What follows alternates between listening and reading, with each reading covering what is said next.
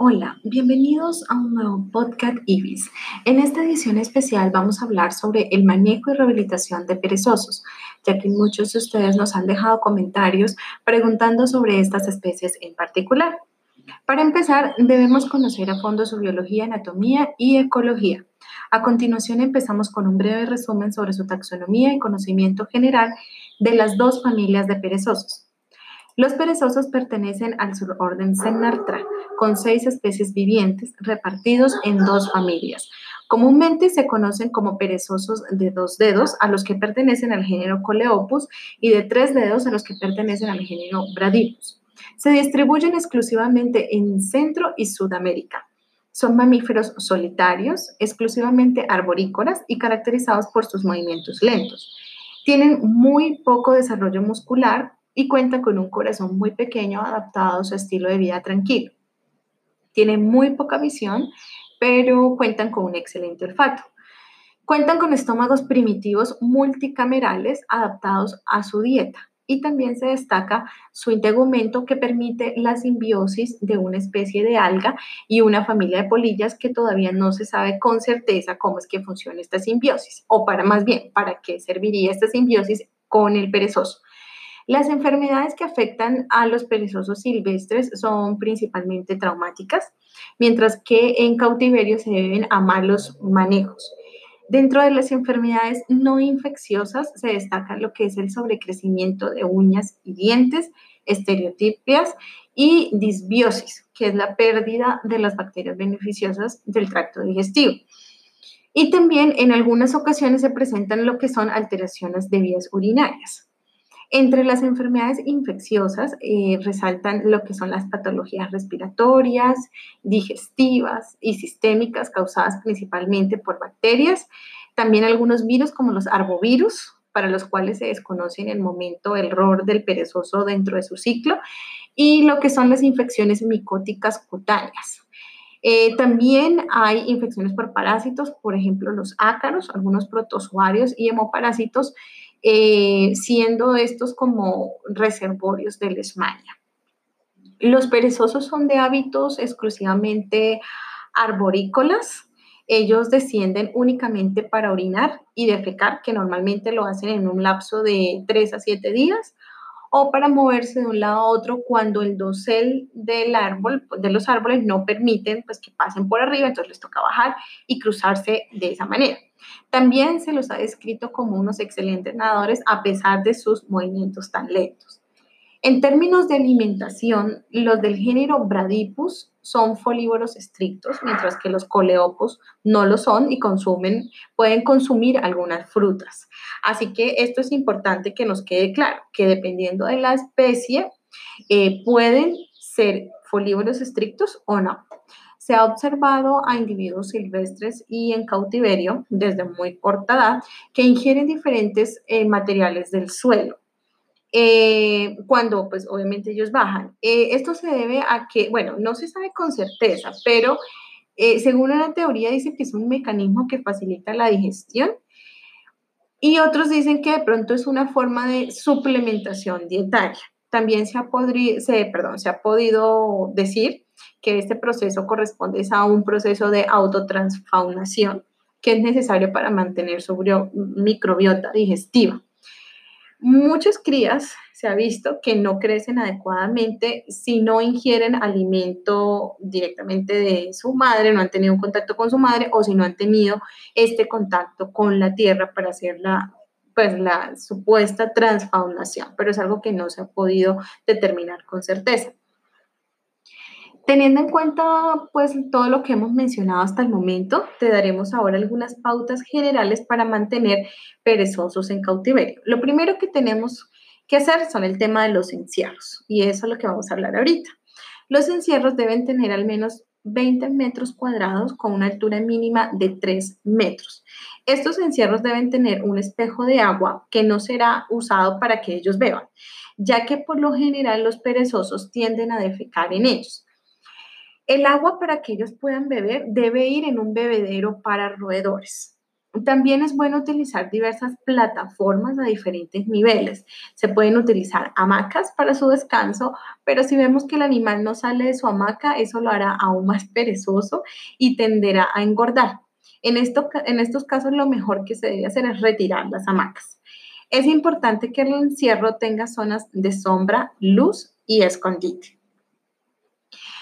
Si llegamos a tener casos en los que necesitamos eh, hacer manejo de neonatos, la alimentación para ellos es la siguiente. Se debe suministrar leche de cabra, nunca leche de vaca, ¿vale?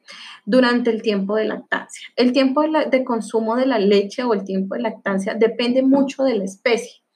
Eh, en algunos casos dependiendo de la especie, puede llegar a tardar únicamente de dos a cuatro semanas, pero hay otras que se pueden extender mucho más, que puede ser de tres a seis meses. Por ejemplo, este último caso de tres a seis meses de lactancia corresponde a lo que son los del género Coleopus. Por eso hay que informarse muy bien. Y para saber en detalle el tiempo de lactancia, te hemos dejado el manual de manejo y rehabilitación de perezosos debajo de este audio en nuestra página web www.institutovidasilvestre.org. Allí podrás descargar totalmente gratis el manual para que determines el tiempo de lactancia de cada una de las especies. La ingestión de sólidos, eh, al igual que el consumo de la leche, variará de acuerdo a la especie. Eh, en algunos casos, la ingestión de sólidos se puede iniciar al cuarto día de nacimiento. Eh, esto en el caso, por ejemplo, de lo que son Bradipus variegatus o hasta la quinta semana de nacimiento en el caso de los Coleopus didácticos. Pero como les venimos diciendo, es importante determinar primero qué especie de perezoso estamos trabajando y determinar así en la tabla que les hemos dejado abajo en el PDF que está debajo en este audio que está publicado en nuestra página web, van a encontrar a detalle, eh, dependiendo de las especies, van a encontrar a detalle los días o los meses de lactancia que tengan los perezosos. Eh, otro tema es que cuando son neonatos se deben mantener en incubadoras eh, porque son muy comunes los casos de hipotermia, anorexia, timpanismo y elevados niveles de estrés postraumático. Para los casos de estrés postraumático es, es importante que rápidamente se le proporcione una madre sustituta, se le dé calor, cobijo, penumbra y dejar al animal en un ambiente tranquilo por lo menos en una hora. En caso de que no haya madre sustituta, lo que se puede hacer es eh, suministrar un peluche para así reducir el estrés. Normalmente los perezosos mueren es por eh, los efectos del estrés. Cuando hay demasiado estrés, por lo general ellos no sobreviven, por tanto es importante cuidar ese, ese tema. En el caso mm, del manejo de perezosos adultos, es importante primero determinar cuándo es adulto. Entonces, por lo general se hace por el, por el peso. Entonces, un, ah, un perezoso adulto eh, tiene un peso superior a 2,5 kilogramos y puede llegar hasta 3,5 kilogramos dependiendo pues de la especie. Por ejemplo, el de 3,5 kilogramos normalmente son perezosos de tres dedos. Una vez que se haya evaluado su estado de salud, eh, este y este, pues este, este examen da como resultado de que está en perfectas condiciones, entonces se puede llevar inmediatamente a los encierros con las características que habíamos mencionado anteriormente. Para el caso del perezoso de tres dedos, la dieta es basada exclusivamente en una variedad de hojas, principalmente los géneros son secropia y también se pueden incluir algunos frutos. Otras, digamos, plantas que se pueden consumir son, eh, son los de, mm, del género Pterocarpus y eritrina, también se puede. Estas deben entregarse Mm, colgadas e idealmente mojadas en distintos lugares del encierro a modo de enriquecimiento.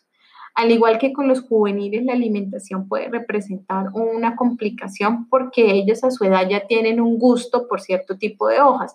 Por tanto, hay que variarles bastante la dieta, especialmente tratando de suministrarle eh, especies de plantas en donde ellos en donde ellos fueron encontrados o donde vivían en caso de que se, se sepa y observar poco a poco pues, la aceptación del, del, del, alimento que se le ha suministrado. En cuanto a temas de enriquecimiento ambiental, eh, en condiciones de cautiverio, los perezosos casi nunca bajan, ¿no? Ya lo decíamos inicialmente que ellos únicamente bajan es para defecar.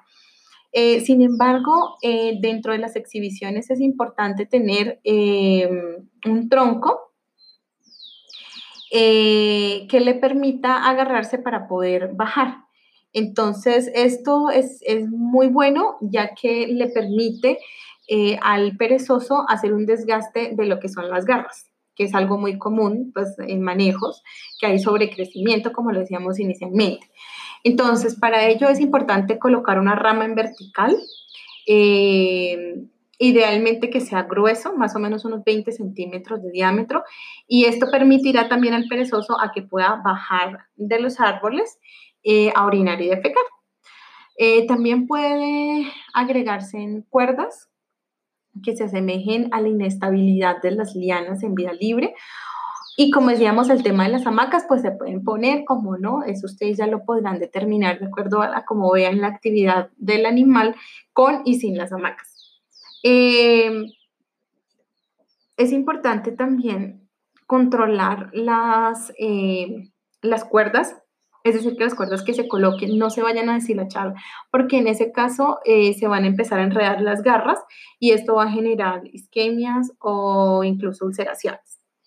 Una alternativa que se puede hacer es, ah, digamos que hacer las lianas con alambres y luego lo recubre eh, para evitar, pues, obviamente este tipo de inconvenientes. El colgar las hojas y los vegetales en distintos lugares y a diferentes alturas. Eso estimulará muchísimo al animal en lo que es la búsqueda del alimento, ¿vale? No porque es perezoso, entonces vamos a ponerle siempre el alimento en el mismo lugar, no, sino que hay que variárselo, hay que ponérselo a distintas alturas para que haya un ejercicio. También pueden eh, atravesar con pinzas, eh, con, perdón, con, pueden atravesar con alambres o algunas ramas eh, vegetales, algunos vegetales, y los pueden colgar para que quede un poco más difícil para ellos. Pueden adicionarse también como estímulos olfatorios, se pueden introducir algunas flores, eh, se recomiendan los que son los hibiscus, eh, para que estimule pues el tema olfatorio, ya que son muy buenos en el tema del olfato, y esas serían básicamente como las recomendaciones que nosotros les podríamos estar dando eh, en este podcast. Esperamos que estas recomendaciones realmente les sirvan mucho para mejorar eh, los encierros que ya tienen o para crear eh, encierros nuevos para ellos. Si deseas conocer aún más sobre su manejo en cautiverio y saber sobre su liberación, les hemos dejado el manual de rehabilitación de perezosos. Este está escrito por la Fundación Huámalo de Chile, especialmente sus autores son Camila Durnen y Gabriel Pastor, y que de hecho pues este contenido ha sido basado en ese manual.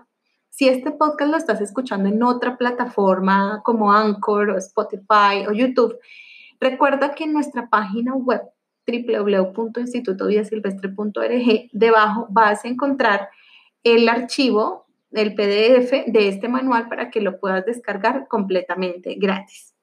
Esperamos que les haya gustado mucho. Nos vemos en una nueva edición de Podcast Ibis y no olvides enviarnos tus comentarios y sugerencias para hablar de más temas relacionados. Sus ideas siempre serán la base para crear nuevos contenidos. Hasta la próxima.